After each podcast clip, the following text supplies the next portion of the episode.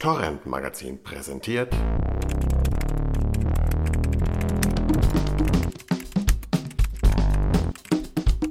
Das serielle Quartett.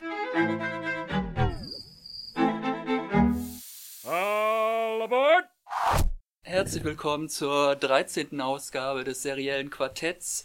Wir haben diesmal mal wieder ein bisschen äh, rumrotiert und ähm, haben den Jens Meyer aus Olden, nee, nicht Oldenburg, den Jens Meyer aus Berlin wieder im Team. Hallo Jens. Hallo Markus. Dann haben wir wieder die Lina Kokali in Bremen, nehme ich an. Und dann haben wir erstmals den äh, Harry List aus Wien. Hallo Markus. Ich wollte ja immer schon mal sagen, Servus nach Wien. Ja, alle Deutschen machen das. Wen wir heute äh, leider nicht dabei haben, ist den Jens aus Warschau, sonst hätte ich jetzt wirklich so ein bisschen aller internationaler Frühschoppen äh, fünf Journalisten aus vier Ländern oder so begrüßen können, aber wir versuchen es jetzt mal in dieser Besetzung. Wir haben uns heute als Thema die dänische Politserie Borgen vorgenommen und wollen im Anschluss dann auch noch ein bisschen über andere Politserien sprechen. Ja, Borgen heißt im Dänischen äh, wörtlich übersetzt einfach die Burg und das ist der äh, umgangssprachliche Ausdruck für Christiansborg, äh, den Parlaments- und Regierungssitz in Kopenhagen. Gestartet ist die Serie im September 2010 auf dem öffentlich-rechtlichen dänischen Sender DR1, umfasst drei Staffeln mit insgesamt 30 Folgen und die Serie ist damit auch ähm, im vergangenen Jahr äh, zu Ende gegangen und ist also abgeschlossen nach diesen 30 Folgen. Entwickelt wurde sie von dem Autor Adam Price, der äh, auch bei allen Staffeln als Hauptautor diente. Als Regisseure waren äh, teilweise äh, bekannte Kinoregisseure ähm, an der Serie beteiligt, wie zum Beispiel Sören Krag Jakobsen, den könnte man in Deutschland noch kennen von dem Dogma-Film Mifune, oder auch Annette K. Olesen, von der auch einige ähm, Kinofilme in Deutschland liefen, wie zum Beispiel In deinen Händen, ein Gefängnisdrama oder auch 1 zu 1. Man kann, glaube ich, sagen, dass die Serie ein großer internationaler Erfolg gewesen ist. In 70 Länder ist sie verkauft worden. In Großbritannien lief sie zum Beispiel mit großem Erfolg auf BBC vor und hat da teilweise über eine Million Zuschauer erreicht. Und das, äh, was ich ganz bemerkenswert finde, obwohl sie dort im dänischen Original mit äh, englischen Untertiteln ausgestrahlt wurde. 2012 hat sie auch den BAFTA-Filmpreis, recht renommierten Filmpreis, ähm, als beste internationale Serie des Jahres gewonnen. Und äh, die Hauptdarstellerin Sitze Babette Knudsen hat äh, auch äh, den Preis als beste Dramaschauspielerin auf dem äh, Monte Carlo TV Festival äh, bekommen. Es gab dann auch immer mal wieder Gerüchte über äh, US-Remake-Pläne. Bei NBC war wohl vor Jahren mal eins angedacht, das hat sich dann aber irgendwie wohl äh, zerschlagen. Und äh, die neuesten Gerüchte sind jetzt irgendwie, dass äh, HBO zusammen mit dem äh, Serienschöpfer Adam Price ein amerikanisches äh, Remake planen würde, was immer davon dann auch äh, zu erwarten ist. Ja, das Thema der Serie äh, kann man grob sagen, ist der Regierungsalltag aus Sicht der ersten weiblichen Premierministerin Dänemarks, der Bir Birgitte Nyborg. Die ähm, gewinnt mit ihrer recht kleinen moderaten Partei zu Beginn der ersten Staffel überraschend die Parlamentswahlen und wird dann halt ähm, überraschend Premierministerin.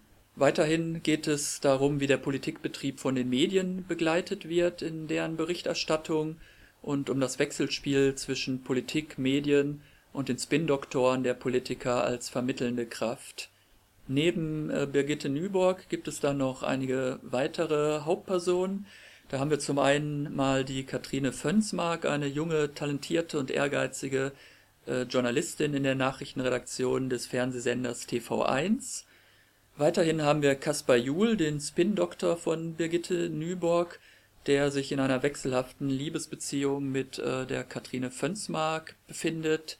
Und in der dritten Staffel hatte dann, glaube ich, der ähm, Darsteller des Kaspar Juhl äh, nicht mehr so viel Zeit, weswegen er dann ähm, eher zur Nebenfigur wird und eine Nebenfigur aus den äh, ersten beiden Staffeln dann äh, zur Hauptfigur aufsteigt.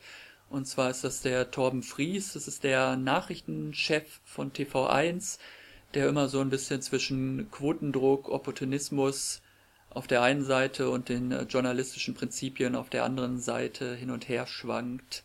Was ich noch ganz interessant fand, war, dass ähm, die politischen Themen, die in einzelnen Folgen im Mittelpunkt stehen, wohl in Dänemark dann ähm, tatsächlich teilweise heftige politische Debatten ausgelöst haben. Äh, unter anderem wurde dem dänischen Premierminister vorgeworfen, dass er sich nur deswegen für äh, stärkere Rechte für Prostituierte eingesetzt hätte, ähm, weil dieses Thema halt in einer entsprechenden Folge in der dritten Borgen-Staffel ähm, diskutiert wurde. Mir persönlich, äh, muss ich sagen, hat die Serie sehr gut gefallen insgesamt. Für mich ganz klar eines der Serien-Highlights der vergangenen Jahre. Was zum einen an der überragenden, äh, sympathischen Hauptdarstellerin äh, liegt, zum anderen daran, dass generell die Figuren sehr menschlich gezeichnet sind und man sich äh, sehr gut mit ihnen identifizieren kann. Was mir auch sehr gut gefallen hat, ist die Behandlung der politischen Themen, die meiner Meinung nach fast auf dem Niveau von äh, The West Wing ist, was ja immer so äh, die große Referenzserie ist, wenn es darum geht, wie ähm, halt politische Themen in, in einer Fernsehserie behandelt werden können. Auch hier werden die Themen kontrovers diskutiert und es wird den Zuschauern selbst überlassen, sich ihre Meinung zu bilden, statt dass halt äh, irgendwie ein, eine Meinung schon vorgegeben wird. Ich finde, es ist eine extrem unterhaltsame Serie mit einem hohen Tempo, mit Emotionen und viel Spannung. Und sehr gut gefallen hat mir auch ähm, der Widerstreit ähm, zwischen den politischen Idealen auf der einen Seite, die die Figuren mitbringen, und äh, dem Kompromisszwang, äh, der dann halt im politischen Alltagsgeschäft immer wieder ähm, ja zwingend äh, gegeben ist. Also insgesamt eine äh, Serie, die mir sehr gut gefallen hat. Und jetzt ähm, hören wir mal, wer möchte weitermachen? Ich habe äh, bei der Serie sehr viele Déjà-vus gehabt, äh, weil ich irgendwie das Gefühl hatte, entweder haben alle kleinen Länder die gleichen Probleme aber auf jeden Fall habe ich irgendwie die gesamte österreichische Innenpolitik der letzten Jahre gesehen. Also von, dass Abfangjäger gekauft werden und das Ganze wird bei Jagdausflügen äh, ausgemacht, bis zu, dass Top-Politiker schlechtes Englisch sprechen oder dass Parteien sich spalten. Äh, das, das war mir echt zu viel Realismus. Und ich habe mir halt gedacht, haben die einfach da abgeschrieben äh, oder dann habe ich mich erinnert, in, in Deutschland, ich meine, ich lese die deutsche Innenpolitik nicht so sehr mit, aber ich habe das Gefühl gehabt, da waren auch solche Themen. Und ich habe einen Guardian-Artikel gefunden, wo sie die ganze Serie mit britischer Innenpolitik verglichen haben. Also offenbar äh, ist der Realitätsbezug sehr, sehr hoch bei dieser Serie. Und ähm, mich hat das ein bisschen, ja, ich fand das sehr unterhaltsam, aber in Wahrheit hätte ich auch Zeitung lesen können. Äh, Nichtsdestotrotz war sie hervorragend gemacht. Äh, fast ein bisschen zu perfekt. Also ich habe äh, fast nichts, worüber ich mich aufregen kann. Und äh, ja, was, was ich vielleicht äh, sagen kann, ist, ich fand, ähm, ich fand sie vielleicht eine der vorhersehbarsten Serien, die ich je gesehen habe. Also ich habe wirklich, wirklich das Gefühl gehabt, ich, ich weiß in jeder Minute, was in den nächsten drei Minuten passiert. Aber hast du auch beziehungsweise bei, am Ende der Folge Aber hast du auch bei, beim wird. Cliffhanger am Ende der zweiten Staffel gewusst, wie der Cliffhanger aufgelöst wird? Dann wärst du wirklich gut. Welcher war das ja, den jetzt? können wir ja jetzt nicht spoilern, oder? ich weiß. Da, da Nein, kommt ich, doch dann ähm, hier, ich rufe jetzt vorgezogene Parlamentswahlen aus. Okay. Ähm, Nein, also ich meine, jetzt, ich habe jetzt keine Details, aber ich hatte einfach immer so das Gefühl, äh, es gibt eine, eine Szene in der, in der oder, oder eine Folge in der zweiten Staffel, wo der, der, der Spin-Doktor, der Caspar Juhl, ähm, so ein paar Backflashes hat in, in seine Kindheit. Und da war halt auch schon allein, wie sie das aufgelöst haben, war jede. Ich wusste, du wusstest einfach, was sein wird. Ja, also du hast das, das Thema der Folge, es war immer so ein, ein Thema der Folge. Also so, heute kümmern wir uns um Prostituierte und heute kümmern wir uns um Jagdflugzeuge und, und solche Sachen. Ähm, und du hast genau ge gesehen, es wird, es wird was gezeigt und du weißt genau, was am Schluss sein wird. Also ich, auch das will ich jetzt nicht spoilern, aber äh, ja, das, ich hatte nicht weniger Spaß dadurch beim Sehen. Also es war einfach so ziemlich perfekt, die ganze Serie. Und Perfektion ist nicht unbedingt attraktiv. Makel sind attraktiv. Ich habe mich sehr gefreut, dass, ähm, dass in der Hauptrolle oder dass, die, die, die, dass es so eine Hauptfigur mal endlich im Fernsehen gibt. Da wartet man ja so lange drauf. Ähm, die, die, fand ich interessant. Die, der habe ich gerne zugeguckt. Das fand ich, ich fand ihre, ihre Entscheidung, finde ich, find ich nachvollziehbar. Ich fand die nahbar. Ähm, ich fand das realistisch, dass sie sich am Anfang noch so von den Männern sagen lassen muss, wie man das jetzt hier macht, wie man jetzt hier so ein Gespräch führt und dass sie aber intelligent genug ist, sich das schnell anzueignen und die dann diese Ratschläge auch nicht mehr zu brauchen. Ähm, ich finde gerade, wenn man dann den, in, ähm, in, spätere, in spätere Folgen guckt, auch von der dritten Staffel, dass man eben sieht, dass sich die Figuren alle sehr glaubhaft verändert haben, äh, dass sie äh, schlechtere oder bessere Seiten bekommen haben und, ähm, und auch das hat mir sehr, sehr gut gefallen. Ähm, in der ersten Staffel habe ich mich sehr, sehr geärgert über das Bild der Journalistin, die im öffentlich-rechtlichen Fernsehen auftritt, Miss Blondie. Und ähm, habe mich also sehr, sehr, auch sehr gewundert, dass das so, also wie, wie die Arbeit des öffentlich-rechtlichen dargestellt wird. Und muss sagen, so wie es sich dann auch später entwickelt, dass mich das wieder, wieder voll und ganz beruhigt hat. Also habe ich gedacht, na dann ist gut. Und jetzt haben wir uns darauf, äh, darauf geeinigt, nicht zu spoilern, aber ich finde, ähm, dieses Serienende, was, was man gewählt hat, das finde ich wirklich ähm, ganz, ganz hervorragend. Also das gefällt mir sehr, sehr gut und ich, ähm, ja, also da habe ich richtig Respekt davor, so ein Serienende zu, zu, zu wählen. Und, ähm, und so konnte ich mich mit, mit dieser Serie ganz gut, ganz gut arrangieren, auch wenn ich mich während der ersten Staffel tatsächlich immer mal wieder ein bisschen gelangweilt habe, weil mich die Thematik nicht so interessiert hat. Und es liegt vielleicht auch daran, dass es eine Serie ist, die, ähm, wenn ich jetzt meine Mutter frage oder meinen Chef, äh, was sie für Serien gucken, dann haben sie immer diese Serie genannt. Und ich fühle mich, glaube ich, mit dieser Zielgruppe noch nicht identisch. Ähm, Jetzt geht die Altersdiskriminierung hier wieder ja. los. aber ja aber Grönland, ausmacht. Leute, Grönland, die, die Grönland-Folge.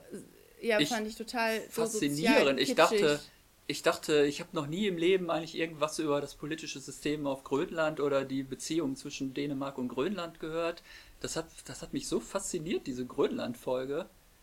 Also, weil ja, du sagst, die Themen. Halt, wie gesagt, zu, zu, idealistisch über, zu idealistisch überzogen, aber für mich war das jetzt auch keine neue Thematik.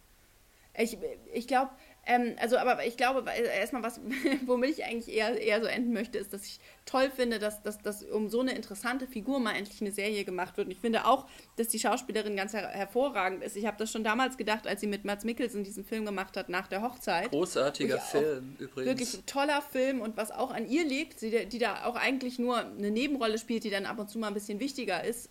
Ähm, und äh, finde ich, ist eine ganz, ganz tolle Frau und ich hoffe, ich sehe die noch ganz häufig im Fernsehen. Ähm, ja, dann, dann schließe ich da direkt an. Also ich äh, stimme dir auf jeden Fall zu. Ich habe mich auch total gefreut ähm, über die Serie und über die Hauptfigur. Und ich, ähm, wie fange ich mal an? Äh, ich fange vielleicht so an, dass das, was Harry gesagt hat, nämlich, dass er es vorhersehbar fand, dass ich dem auch nur absolut zustimmen kann. Also ich, ich habe, glaube ich, auch äh, bei jeder Folge oder bei jeder, fast jeder Folge nach 35 Minuten auf die Zeit geguckt weil ich immer so dachte, oh, jetzt müsste die Folge ja eigentlich jetzt auch gleich vorbei sein. So ge gefühlt hätte sie es dann noch in 10 Minuten sein müssen. Und habe immer gemerkt, oh nein, noch 25 Minuten halte ich das noch durch? Ist das langweilig? Was soll denn da jetzt noch passieren? Ja, und du musst dich halt für so Themen wie Schweinezucht auch, da, da muss halt dein Herz auch für brennen, Jens. Und das auf Dänisch. Schweinezucht auf Dänisch, bitte. Also Leute, äh, das Thema ist null Problem. Also ich habe auch äh, jetzt ja gerade, gucke ich wieder äh, schön viel Heimat, da kommen ja auch solche Themen vor. Schweinezucht jetzt nicht direkt, aber, aber es könnte. Aber nicht als politische Kontroverse, wenn ich mich richtig erinnere als was auch immer. Äh, also es kann alles interessant sein, aber ich fand es alles sehr vorhersehbar für mich erzählt. Ich fand es, ähm, ich, fange noch auch noch mal so an. Ähm, die, die Serie äh, läuft in Dänemark. Ähm, soweit ich weiß, ich glaube auf einem Freitagsslot, den sie, den sie eben die, die ähm, TV2-Leute damals umgebaut haben, als es halt äh, als diese ganze Umwälzung im dänischen Fernsehen losging und sie mit den ganzen Serien anfing. Und dieser Slot war äh, ausgelegt auf eben eine weibliche Zielgruppe, die glaube ich so im mittleren Alter ist. Ähm, ich glaube, vielleicht kann man sagen, in, in, in Deutschland wäre das so grob der, ähm, äh, äh der, der Sonntagssendeplatz im ZDF. Ähm, wenn ihr wisst, was ich meine. Ähm, äh, äh, Frau Pilcher und so weiter. Ne? Und ähm, möchte die Serie auf keinen Fall mit Pilcher-Filmen vergleichen, aber ich habe doch ständig auch das Gefühl, dass genau diese Zielgruppe extrem angesprochen werden soll. Und das ist mir oft zu viel. Also, ähm, Lina hat schon, schon die, die äh, Journalistin angesprochen. Ich glaube, das ist so mal wirklich, gerade in, in der ersten Staffel, wirklich auch meine, ja, Hassfigur ist ein bisschen zu viel gesagt, aber ähm, diese Übertheatralik, mit der ja auch ihr Privatleben äh, da äh, das immer wieder in, den Vordergrund gespielt wird, äh, da hat sie ja dann ähm, eben eine Affäre, ich will da jetzt auch nicht zu viel sagen, aber ähm, auch da Probleme und es, es, es wurde so melodramatisch ähm, überspielt für mich, äh, dass mir das unfassbar auf die Nerven ging und ich, ich gedacht habe, was, was soll das?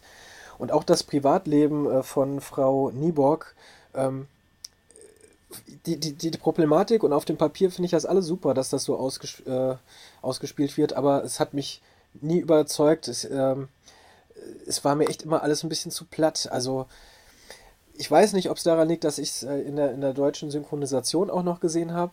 Ähm, ich hätte es, glaube ich, lieber im Original gesehen mit, mit Untertiteln. Leider gibt es das auf der deutschen DVD nicht.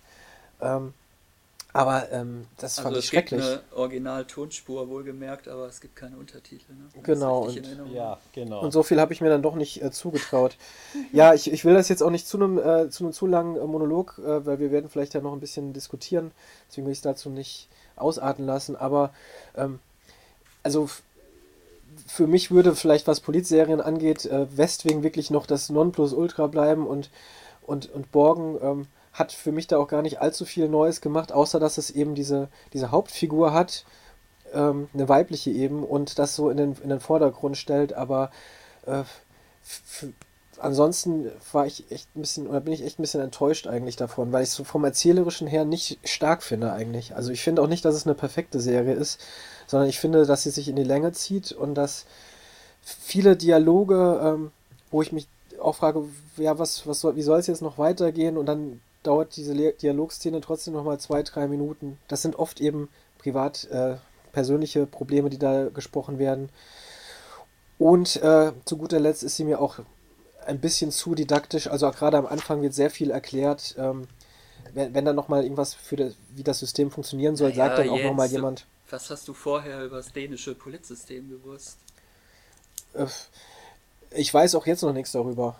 Also äh, nichts Detailliertes vielleicht.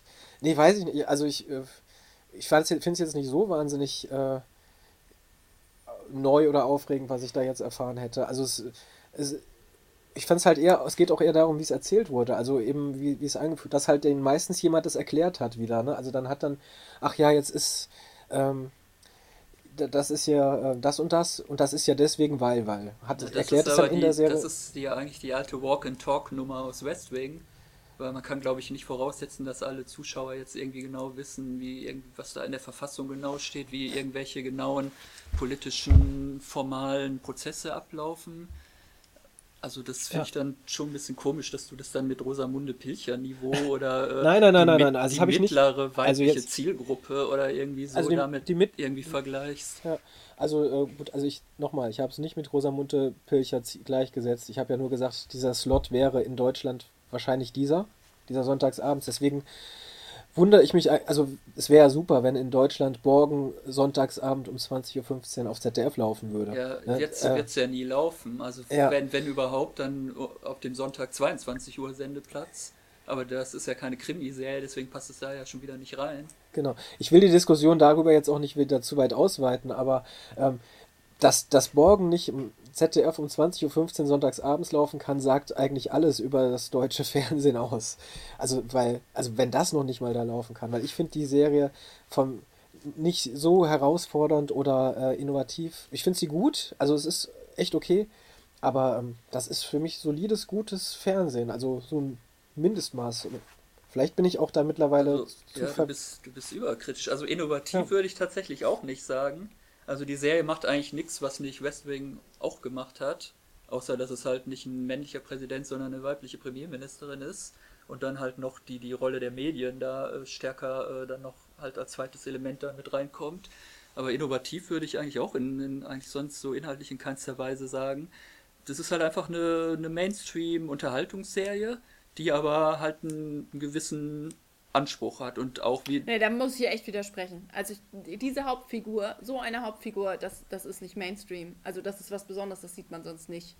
Okay, die Figur, aber die, die ja, Themen, die, die da ja äh, ausdekliniert werden oder die, die Art, wie ja, die aber Themen... Da, du hast ja jetzt allgemein gesagt, dass dann, dann allgemein wäre diese Serie keine Innovation. Eine Serie mit einer Hauptfigur, mit einer Hauptfigur in dem Alter einer weiblichen Figur, die, die, ähm, die da Karriere macht, indem sie, sie versucht, zu, sich zu handeln wie ein Mann in einer, in einer äh, politischen Umgebung, ist natürlich eine das Innovation. Ist, das ist also, die das Innovation, ja, das habe ich ja gerade gesagt. Das ist die Innovation gegenüber West Wing. Sie ist, nicht, sie ist nicht die einzige Figur. Also ich habe auch noch nie eine weibliche Alkoholikerin in irgendeiner Serie gesehen. Uh, und überhaupt, also auch die, die, die anderen Parteichefinnen, das sind auch klar gezeichnete und starke Figuren, jede auf, auf ihre Art. Aber also gerade was die Frauenfiguren angeht, ist die Serie eine, eine Vorreiterrolle hat sie. Du guckst nie Tatort, ne? Nein. Ja, im österreichischen Tatort ist die äh, äh, Chefermittlerin auch ungefähr in dem Alter und Alkoholikerin. Ah, ich, ich weiß jetzt nicht, ob sie das nicht. Äh, ob, ja, Entschuldigung. Nein, habe nichts gesagt. Ich habe, ähm, also das, das möchte ich auch nochmal wirklich hervorheben. Also das, die, diese Rolle und dieser Charakter äh, steht für mich auch außer Frage. Also äh, das feiere ich auch, äh, um mal in der Jugendsprache zu sprechen, auch immer noch ab. Äh, tr trotzdem bin ich halt eben ein bisschen, ein bisschen enttäuscht. Ich finde auch ein bisschen, ähm, auch was der, an mir ist eigentlich ein bisschen zu wenig äh, Polit Politik, muss ich dann auch auf der anderen Seite, glaube ich, sagen. Also vieles. Ja, ähm, äh, ich rede jetzt noch. in zwei Dritteln der Folgen wird doch irgendwie jeweils irgendwie ein hartes Issue diskutiert. Ja, es wird vielleicht diskutiert, aber meistens sprechen sie es dann auch irgendwie, äh, entweder sie es mit ihrer, äh, oft ja auch spricht, bespricht sie es zumindest in der ersten Staffel ja dann auch mit ihrem Mann oder äh, mit, äh, sie sprechen es in ihrem Zimmer mit äh, ihrem Protégé, also wie heißt der, ihr, ihr, ihr, ihre linke Hand Mentor, quasi. oder? Ja. Ihr Spin-Doktor. Nee, nein, nein, Bend, Bend, genau, äh, Seirö. Genau, Ben Seirö. Der ne, also, äh, Veteran der moderaten Partei oder was er da ist. Ja, der, der aber, Willy Brandt der moderaten Partei. Na, ich glaube, das Format hat er vielleicht dann doch nicht ganz. Aber ähm, es ist, also mir kommt das, diese, diese Politsache, ähm, mir, mir, kommt das oft so ein bisschen publik vor, also was die Repräsentation angeht. Und zwar, ähm, ich, ich habe jetzt heute extra nochmal gegoogelt und bei YouTube geguckt, äh, dänisches Parlament. Ähm, also auch diese Szenen, wenn es halt irgendwie darum geht, wenn sie vor Journalisten spricht, wenn sie äh, im, irgendwo im Parlament spricht, äh, wenn sie irgendwo in diesen ehrwürdigen Räumen langläuft, mir ist da auch immer ein bisschen zu wenig los. Also ich, da, mir fehlt da wirklich so ein bisschen das Flair, dass man das Gefühl hat, okay, das ist jetzt hier so eine äh, die große Politikbühne. Ich meine, es ist ja doch immerhin äh, die Landeshauptstadt und das der Regierungssitz. Ja, es ist ja das nicht irgendwie ein Stadtparlament oder ein Länderparlament. Das und ist, da es ist halt nicht äh, Westwing, ne? Ja, ja, klar. Also das, das finde ich eigentlich auch äh, ganz sympathisch, so dass einerseits äh, haben, haben oder die die jeweiligen Regierungschefs haben eigentlich so ähnliche Problemlagen oder ähnliche äh, Zwänge, denen sie sich da ausgesetzt sehen. Aber es ist halt doch irgendwie alles so ungefähr fünf bis zehn Nummern beschaulicher als, in, als im Weißen Haus natürlich. Also irgendwie alle reden sich mit Vornamen an, auch irgendwie die, die Vertreter der äh, gegnerischen Parteien redet man ganz selbstverständlich mit Vornamen an und man der Minister fährt irgendwie mit dem Fahrrad zur Arbeit und so. Es ist halt alles sehr überschaubar und sehr familiär. Also das ja. ist halt. Größe hier von Bremen ungefähr, so wie es dargestellt ist. Da kommen auch alle mit dem Fahrrad. Ja, aber es ist halt, es ist ein, ein was, sieben Millionen Einwohnerland und in den ganzen amerikanischen Serien ist der Präsident ist äh, das Um und Auf. Dort gibt es nur zwei Parteien, ob man das jetzt Demokratie nennen kann, lasse ich mal dahingestellt. Aber dort gibt es irgendwie da ist, das ist wirklich eine entwickelte Demokratie. Da kann eine Premierministerin relativ relaxed äh, Christbäume einkaufen gehen. ja, äh, und das tut sie auch in der Serie. Und sie sind genau zwei äh, Bodyguards dabei. Und sie kann mit dem Fahrrad fahren und, und die ganzen anderen Parteichefs haben, haben das nicht. Und in House of Cards hat jeder Kongressabgeordnete Bodyguards und wird zur Arbeit geführt vom Secret Service und so. Also klar, das sind die, das sind die Größenverhältnisse ein bisschen anders, aber äh, ich glaube, Dänemark und ist halt wie die skandinavischen Länder generell einfach sehr, sehr weit, was das angeht. Und es wurde, ich weiß jetzt auch nicht, wie viele dänische Politiker schon äh, ermordet wurden, aber in Amerika schaut es einfach anders aus. Und mit diesem, mit diesem Hintergrund äh, gestalten die das Amt und äh, halten sich oder nehmen sich auch nochmal für wichtiger. Und das kommt natürlich in den Serien genauso rüber.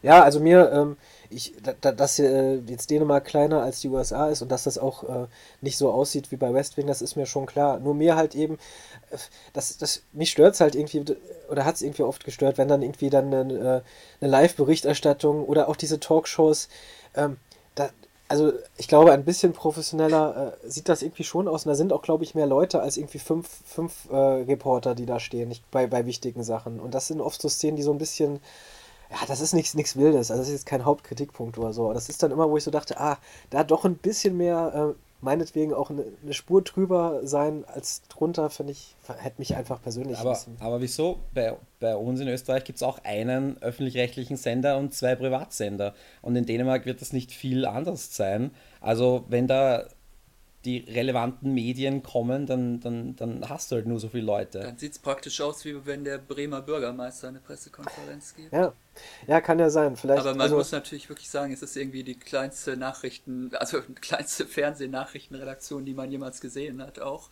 Ich glaube, in diesen Dienstbesprechungen stehen immer nur fünf Leute, die halt komplett mhm. das Nachrichtenprogramm des, des Fernsehsenders da äh, bestreiten.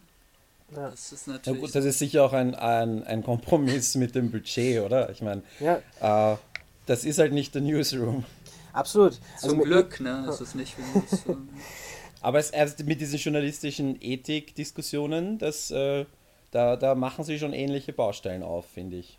Das hat mir auch gut gefallen, die, die Medienperspektive. Ja, mir ist sowas immer eine, eine Spur zu didaktisch, glaube ich. Also, äh, also das hat Aaron Sorkin natürlich auch. Also das, das, das, das darf man ja nicht in Ab, äh, Abrede stellen. Aber da wird zumindest, äh, okay, jetzt kommt, ich darf da nicht also anfangen. So kommt schlimm, Markus mit Newsroom. So schlimm wie in, ja, ja. in der ersten Newsroom-Staffel ist es hier mit der Didaktik nicht.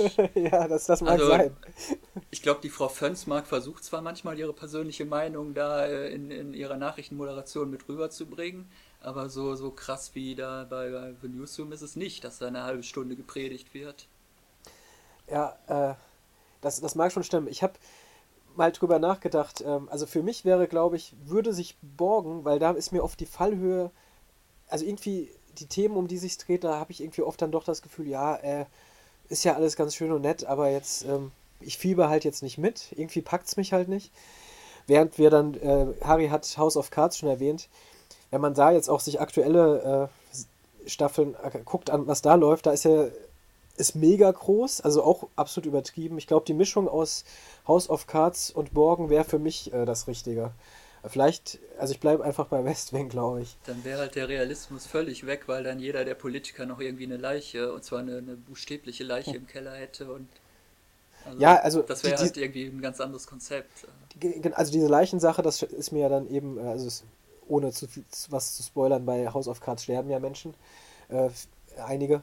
Äh, das ist mir eben da ja auch absolut zu übertrieben. Also das ist ja dann, das ist ja auch äh, th einfach Thriller, äh, auf den Thrill ausgelegt und das kommt auch, äh, wir, wir, sprechen darüber jetzt ja nicht, das kommt ja auch nicht gut. Ich, Aber bei Borgen fehlt mir halt so ein bisschen die, also dass ich da mal wirklich so ein bisschen das Gefühl habe, oh, jetzt geht es mal wirklich um was. Ich weiß, es geht äh, schon um was, aber irgendwie hat es mich halt nicht mitgerissen so genug. Mhm. Aber gerade das fand ich eigentlich das Faszinierende. Man denkt ja dann zum Beispiel, gerade in der dritten Staffel, da geht es dann wirklich eine Folge lang, wird diskutiert irgendwie so, so die Massentierhaltung und die dänische Schweinezucht. Da denkt man sich nach fünf Minuten erstmal, ey Leute, das kann ja nicht wahr sein. Ihr wollt doch jetzt nicht ernsthaft hier eine Stunde eine Fernsehsendung, eine Fernsehserie über Schweinezucht machen und gerade wie das dann aber irgendwie diskutiert wurde und so, das fand ich absolut faszinierend, wenn dann äh, überhaupt eine meiner Lieblingsnebenfiguren ist ja dieser Vorsitzende der, der Rechtspopulisten, Sven Orge Saltum, der dann auch irgendwie selber Schweinezüchter ist und der dann, dann natürlich voll in diese, diese Kontroverse reingezogen wird und dann immer irgendwie noch einen markigen Spruch äh, zu viel irgendwie bei der Hand hat. Fand ich absolut unterhaltsam und habe danach gesagt, super, das, das war eine Stunde super Unterhaltung. Und dasselbe hatte ich halt bei der Folge, wo es irgendwie über die, um die Rechte der Prostituierten ging oder bei der Folge, wo es irgendwie um die, die Beziehung zu, zu Grönland ging. Ja, das ist bei mir auch so. Also ich finde gerade diese, ich finde gerade, also mir erscheint die Sendung re recht realitätsnah. Ähm, mich hat es gestört, dass sie in der ersten Staffel noch nicht so realitätsnah war, aber ich finde, ja, wie gesagt, dass sie das immer mehr wird. Und, ähm, und gerade das, das finde ich interessant. Ich finde auch eine ganze Folge zur, zur Prostitutionsdebatte, die ja total aktuell und absolut interessant. Oder auch, es gibt auch in der, in der dritten Staffel eine Folge, die sich beschäftigt mit, ähm, mit ähm, damit, dass, dass ähm, dass Menschen mit nicht dänischer, mit nicht dänischem Pass ausgewiesen werden können wegen kleinerer Delikte. Und ähm, das, das wird als Gesetz verabschiedet. Und darüber gibt es dann eine Diskussion. Das finde ich auch höchst interessant. Also jetzt die Schweinezucht ist jetzt irgendwie ein sehr plakatives Wort.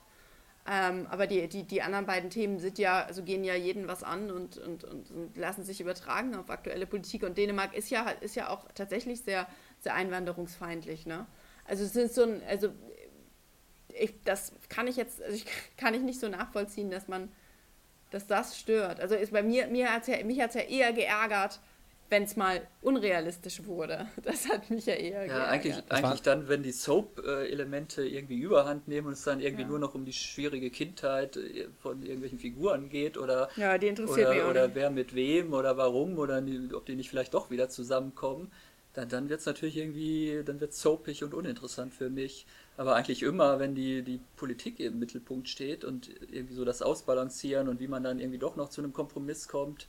Also das ist halt genau das, was mich an West Wing auch damals fasziniert hat und das sehe ich hier halt äh, zwar jetzt nicht in der, in der Qualität, von, was die Dialoge angeht, aber was halt so die, die Tiefe der Auseinandersetzung mit den Themen angeht, eigentlich mm, in einer mm. ähnlichen Liga spielend. Ja. Und da ist die, die, das ist übrigens bei House of Cards mein, mein größten, mein größten, meine größte Kritik eigentlich, dass mich da, die, also dass ich da die, die politischen Diskussionen, also hier so völlig abgehoben und so weit weg von mir finde, dass es mich, also ich mich da nicht für interessieren kann. Da geht es ja auch gar nicht um Politik. Also meine These ist ja, House of Cards ist gar keine Politserie, sondern halt irgendwie ein, ein Thriller-Drama, das zufällig im, im, im Politikermilieu mhm. spielt. Oder also, da geht es ja nicht um politische Diskussionen im engeren Sinne. Oder um eine mhm. realistische Darstellung von, von Politik, vom Politikeralltag oder sowas. Ja, leider nicht. Na gut, es geht um so Machtspiele halt, ne? Da, da ist halt so ein Bö der ist halt einfach, also der ist ja von Anfang an, ist ja klar, dass er nur sein, seine eigene Macht äh, im Kopf hat und gar nicht an Politik interessiert ist eigentlich. Ich würde ganz gerne noch eine Sache sagen. Also ich, ähm, auch hier, ich, äh, ich habe überhaupt nichts gegen eine Folge äh, Schweinezucht. Ähm, das ist auch nicht das, was mich da stört, äh, sondern äh, ist, ihr habt das Thema, also Markus hat es gesagt, Soap ist, glaube ich, eher das, was mich stört, weil vieles äh, gerade in der persönlichen Beziehung, was da immer abläuft, geht mir wirklich echt zu viel in die Richtung. Und da, da schalte ich dann auch jedes Mal oder verdrehe wirklich immer die Augen. Und ähm, das bin nicht nur ich. Ähm, ich habe die Folge, äh, die, die Serie nämlich äh, nicht alleine geguckt. Äh, und habe dann noch Testpersonen, die weder äh, sonst so viele Serien gucken wie ich, noch äh, äh, auch sämtliche Geschlechter waren dabei. Sämtliche. genau. Sämtliche. Conchita, sämtliche Altersgruppen Conchita Wurst sämtliche war Altersgruppen, zum ja. Alle 300, die Facebook anbietet, oder? Nein, mein Hund hat noch mitgeguckt. Ist das jetzt ein eigenes Geschlecht, Hund? das sind die Elemente einfach, und das meinte ich ja auch mit der sogenannten Zielgruppe, das, was mich eigentlich am allermeisten gestört hat, weil ich hätte viel lieber noch viel mehr äh, eben von dieser, äh, dieser Politikebene mitbekommen. Und ähm, das fehlt mir also es ist schon präsent natürlich, aber für mich wird es immer wieder unterspült durch diese nervigen, äh, äh meinetwegen Soap-Handlungsstränge. Das, das hat mich echt äh, geärgert eigentlich immer so, weil es auch so nicht, nicht elegant war. Und da würde ich dann nämlich anschließen und euch auch fragen, also ich habe auch mit den Figuren, ähm, also äh, Birgitte äh, steht außen vor, ist eine tolle Figur, keine Frage, auch in, in der Folge, aber ansonsten äh, finde ich halt eben die Figuren, zumindest was die erste Staffel angeht, auch nicht stark. Also ich finde, ähm, mir geht halt auch ihr, ihr Spin-Doktor äh, Kasper zumindest auch wahnsinnig auf die Nerven. Also ich finde den weder irgendwie äh, schelmisch schlitzohrig, wie er ja wahrscheinlich auch so ein bisschen sein sollte, noch irgendwie brillant, wie dann ja oft Spin-Doktoren dargestellt werden. Sind sie dann wahrscheinlich auch doch nicht, aber auch da seine Ideen kommen mir da ein bisschen platt rüber und ja, und die ganze persönliche Geschichte fand ich halt auch echt immer so ein bisschen Ne, wenn, äh, das kann man ja, glaube ich, sagen, dass irgendwann zum Beispiel sein, sein Vater stirbt. Ja, also, und, ähm, was? Das, das kann man sagen, dass sein Vater stirbt. Das ist jetzt ja nun. Äh, äh, aber da gibt es dann ja eine Szene von der Beerdigung, wo er äh, in, der, in der Kirche sitzt und dann irgendwann geht dann auch die Tür auf und dann kommt noch die noch eine Person rein und so. Das, und das, ne, also und geht, legt dann ihre Hand auf seine und solche Momente, da dachte das ich. Das schneiden wir raus. Ich habe neulich in der Überschrift irgendwas mit dem toten Papa geschrieben, da wurde mir schon vorgeworfen, man bräuchte den Artikel ja, man bräuchte die Serie gar nicht mehr gucken, wenn man das, die Überschrift gelesen hat. Also mit Spoilern muss man immer ganz vorsichtig sein.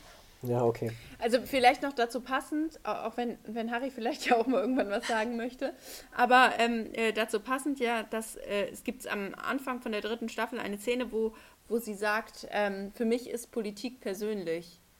Und ähm, eine ziemlich starke Szene auch, weil sie das auch außerhalb von Dänemark sagt und zu einer Person, mit der sie sehr persönlich wird. Und ähm, ähm, das zeigt so ein bisschen, ne, wo, wo eigentlich das, das, das Bild irgendwie verrückt ist. Ne? Also, und äh, ja, das fand ich war, war, wieder eine schöne Szene. Und wie gesagt, also die dritte Staffel söhnt einen wirklich aus.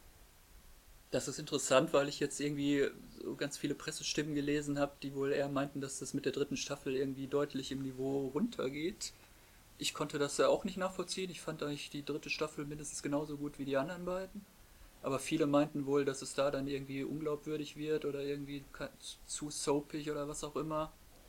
Naja, die dritte Staffel fällt, fällt äh, anders aus, weil die zweite Staffel ist eigentlich äh, einfach nur die, die stilistisch einfach genau die Fortsetzung von der ersten. Aber die dritte Staffel, da, da, da passiert einfach was anderes, ja. Ja. Ich will, ja, ich hasse es, wenn ich nicht spoilern kann. Mhm. ich, ich, bin, ich bin echt nicht haglich, äh, also, aber okay.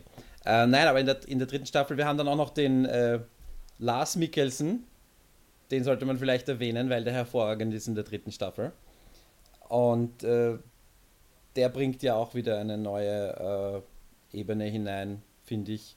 Da wird die ganze, da wird das Politische wieder intellektueller. Das, was vorher nämlich ein bisschen abgeflacht ist, finde ich. Und was ich vielleicht noch sagen will, ist, mir nimmt die Serie oft zu ein paar Abkürzungen, die ich, äh, wo ich sage, naja, okay, das hätte man eleganter lösen können. Und da fallen mir zwei Beispiele aus der Schweinefolge ein. Äh, sie, sie sitzen am Anfang im Restaurant und essen ein, ein äh, Gericht mit Schwein. Und das ist der Auslöser der Geschichte. Also es, es sitzt da die, unsere Hauptfigur und hat das. Und dann kommt später hat die, die Journalistin, die Katrine, einen Bruder, der Schweinebauer ist. Also das sind mir alles ein bisschen zu sehr viele Zufälle.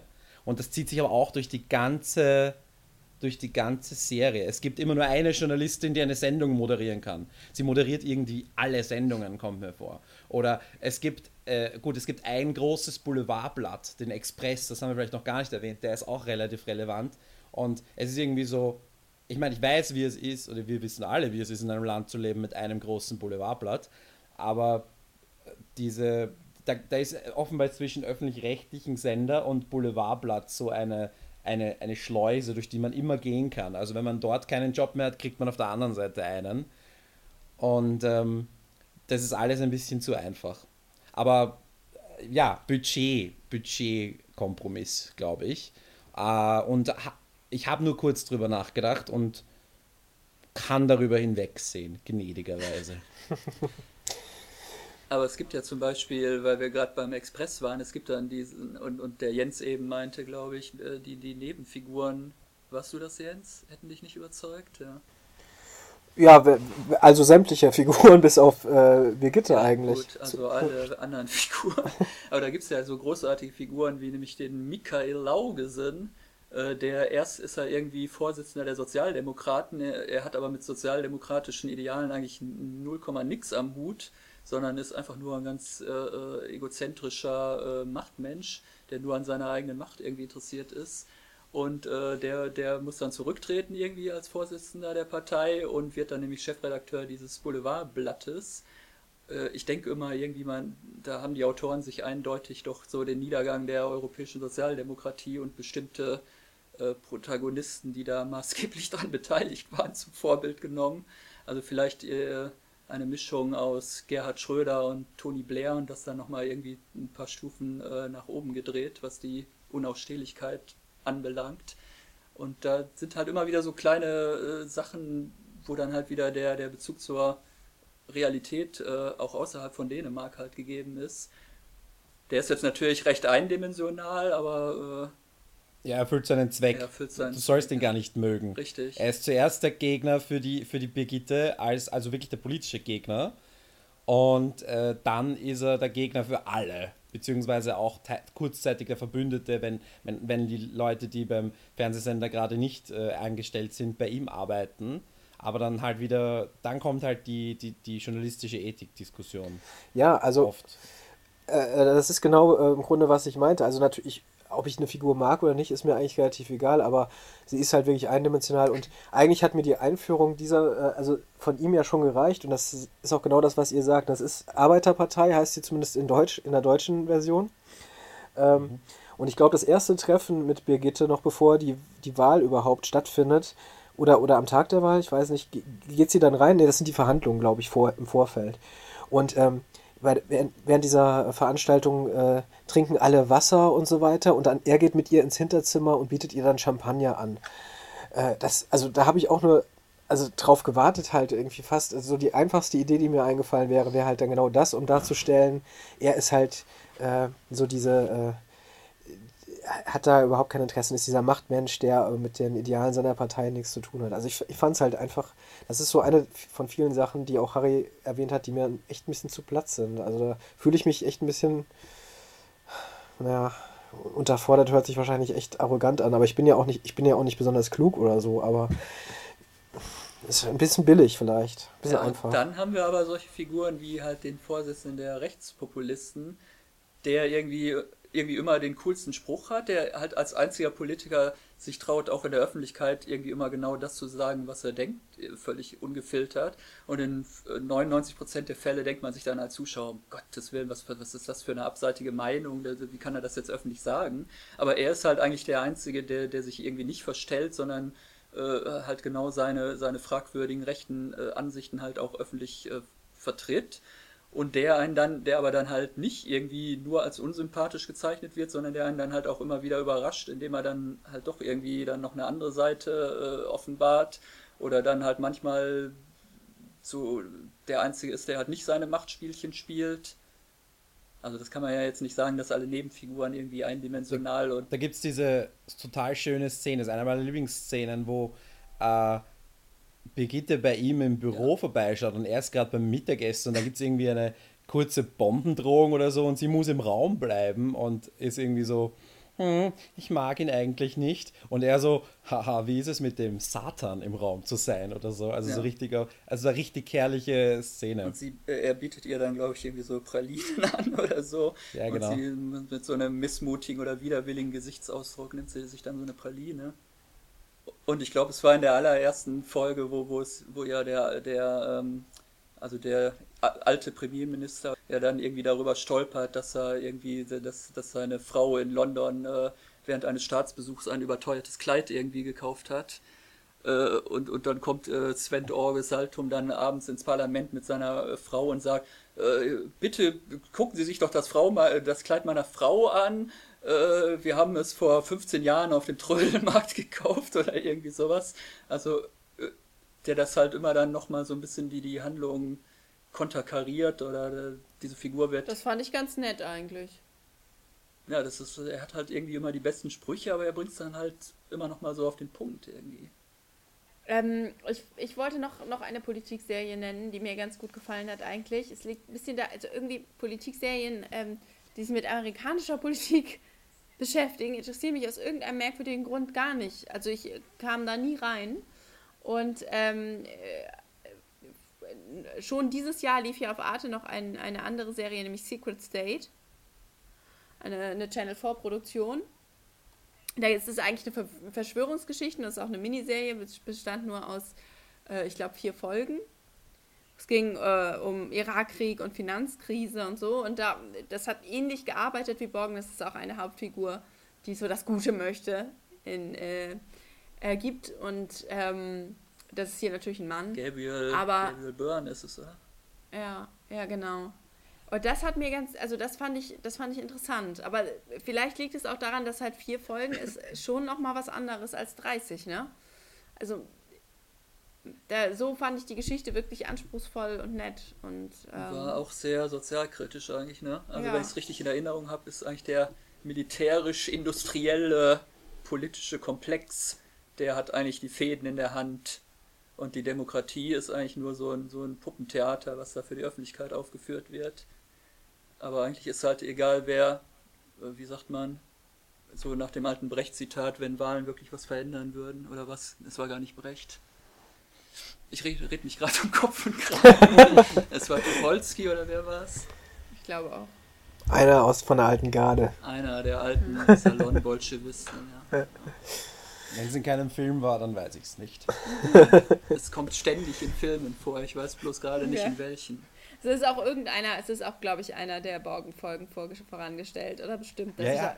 Das, das hätten sie sich schenken können, so ein Zitat davor anzustellen. Das, das schon- war ein bisschen The Wire, ja. aber halt äh, eine, Aber sie halt wollten es etwas intellektueller machen. Ja, aber das großartige Zitat, äh, dänischen Schweinen geht es sehr gut, sie sind bis oben hin vollgepumpt mit Antibiotika, was angeblich mal dann wirklich ein dänischer Spitzenpolitiker gesagt hat in den 70ern. Okay, findet ihr nicht gut das Zitat? passt nicht in die Reihe, die sie da sonst haben. Ähm, was mir auch nicht gefallen hat, war ich erstaunt, dass, dass Harry das so genannt hat äh, in der Produktion. Mir hat die Kamera überhaupt nicht gefallen.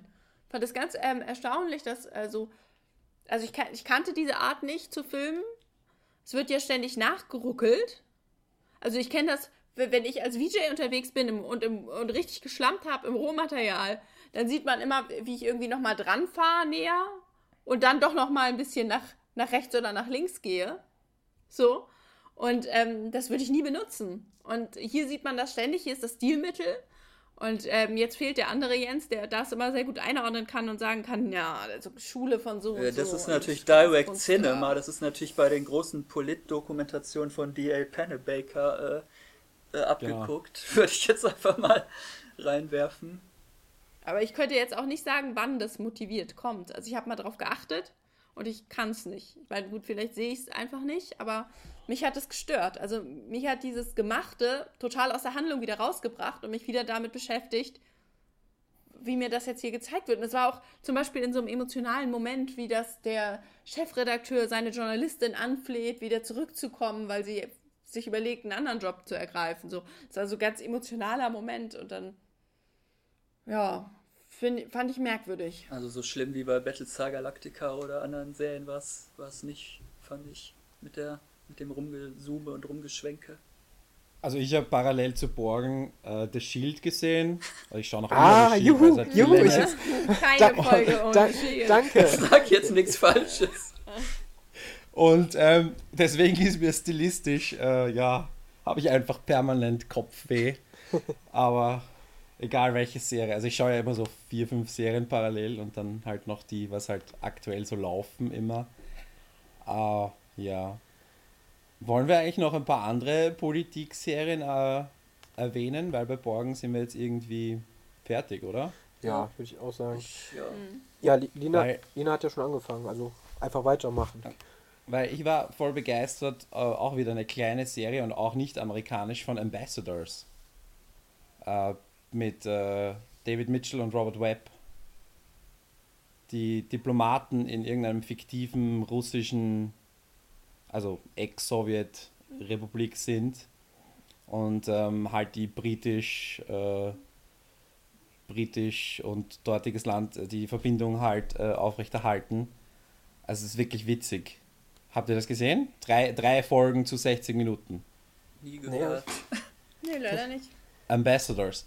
Also herrlich. Zum, zum Schreien komisch. Äh, gut, viel Message trotzdem drin. Und ähm, kennt ihr die gar nicht, David Mitchell und Robert Webb? Nö. Die sind so ein. Ja, so ein, so ein, so ein. Die machen eh immer alles zusammen. Die sind auch so ein, so ein Duo. Meistens lustige Sachen. Ähm, und es gibt dann einen. Ähm, einen, einen Prinzen, irgendeinen ein sehr, sehr, sehr, sehr äh, hinten in der Thronfolge ist. Und der spielt, wird gespielt von Tom Hollander, der ja auch den, einen Minister spielt in The Thick of It. Und er spielt eine sehr ähnliche Rolle in, in dieser Serie, äh, besucht das, diese, diese Sowjetrepublik. Und ähm, deswegen jetzt die Überleitung zu The Thick of It. Das war ja, ich, äh, ich bin nicht über die erste, die erste Folge hinausgekommen, weil da äh, war mir wirklich das mit dem Kamerastil zu viel. Also äh, abgesehen davon, dass es da, glaube ich, noch weniger Statisten in den Ministerien gab als bei Borgen. Also das sah alles so aus, als wenn das irgendwie die Stadtverwaltung von, von äh, Langenfeld, ne, Lüneburg oder was auch immer für Kleinstädte mir noch einfallen wäre. Aber so viel fluchen die dort nicht. Warst du schon mal da in den deutschen Stadtverwaltungen? Und äh, zum anderen sieht das wirklich so aus, als wenn das ein Budget von 1000 Pfund irgendwie hätte. Also da hat sich einer da gibt es auch, da, da gibt es überhaupt keinen Schnitt oder irgendwie. Wenn die Leute aus dem Zimmer rausgehen, geht der Kameramann halt einfach hinterher und hält immer drauf. Ja. Also, es ist halt, es ist halt absolut. Ähm, äh, sie, sie, wollten halt wirklich die Illusion von, von wir sind wirklich dabei und, und filmen jetzt Live-Politik äh, irgendwie erwecken. Aber es ist einfach fantastisch geschrieben und fantastisch gespielt. Und es sind natürlich extrem lange Einstellungen, was den Schauspielern ja extrem viel abverlangt. Und ähm, es gab ja dann auch einen, einen Kinofilm, der war dann etwas mehr, ähm, da siehst du dann mehr Production Value, aber es ist genauso gemacht. In the, in the Loop, da, ne? So? In the Loop, genau, ja. mit, mit äh, James Gandolfini spielt da auch noch mit, äh, der, spielt, der spielt nämlich die Amerikaner auch mit.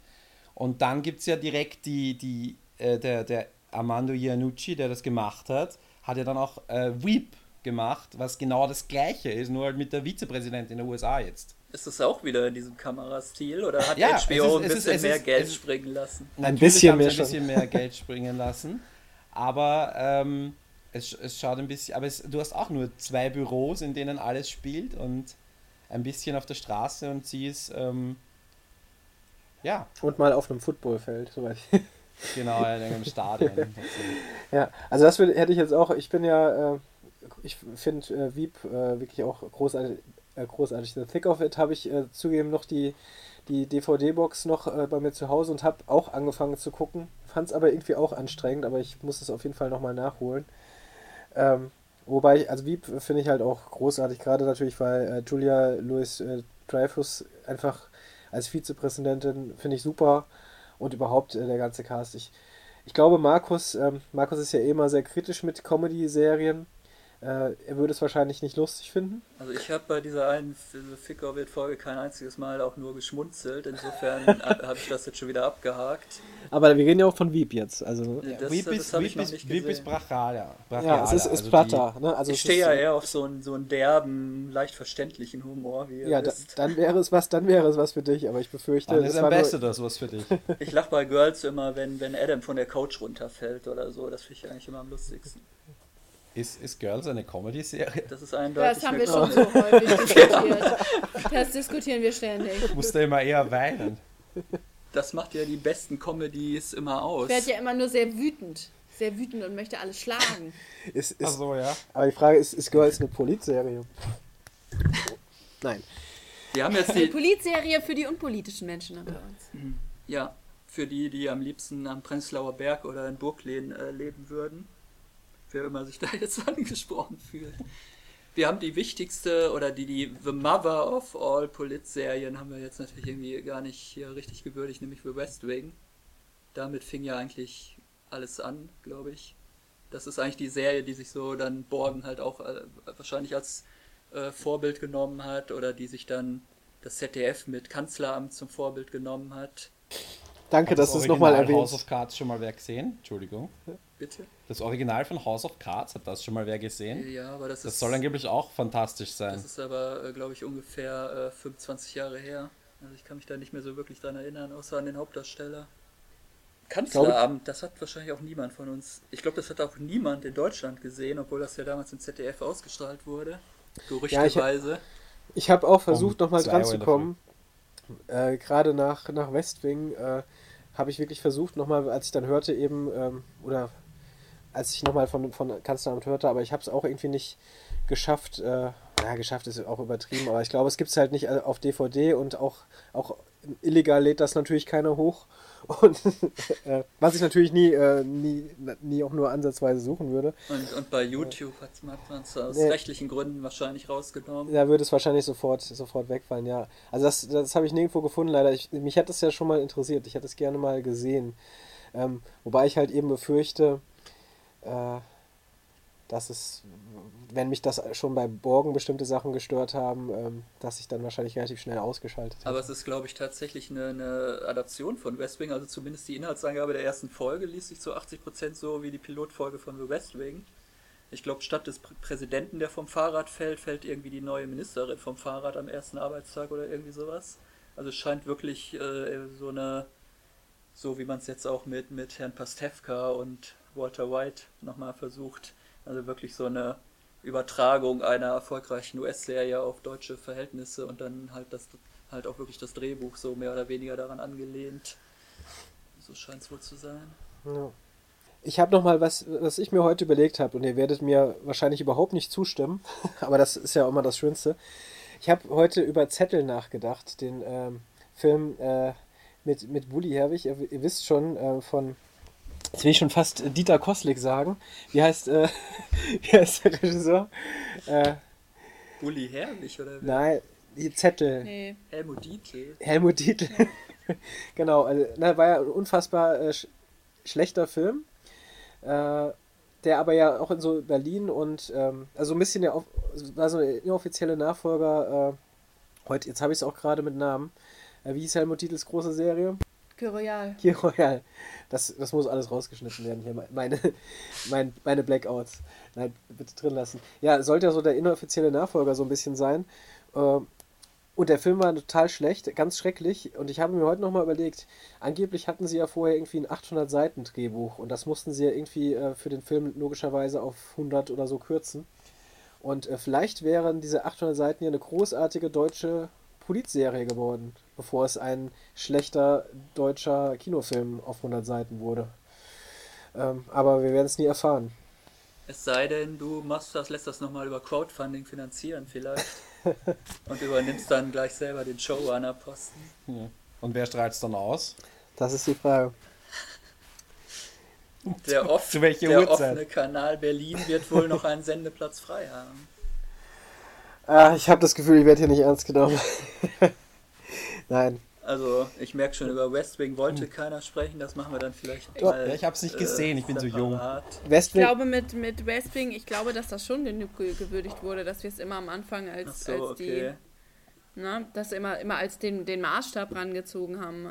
Das ist, glaube ich, schon, schon gegeben. Ich fand, das war übrigens ein gutes Schlusswort, was Jens gerade gegeben hat. was habe ich gesagt? Okay, ihr, nehmt, okay, ihr nehmt mich nicht ernst. Das war das serielle Quartett. Präsentiert vom Torrent Magazin.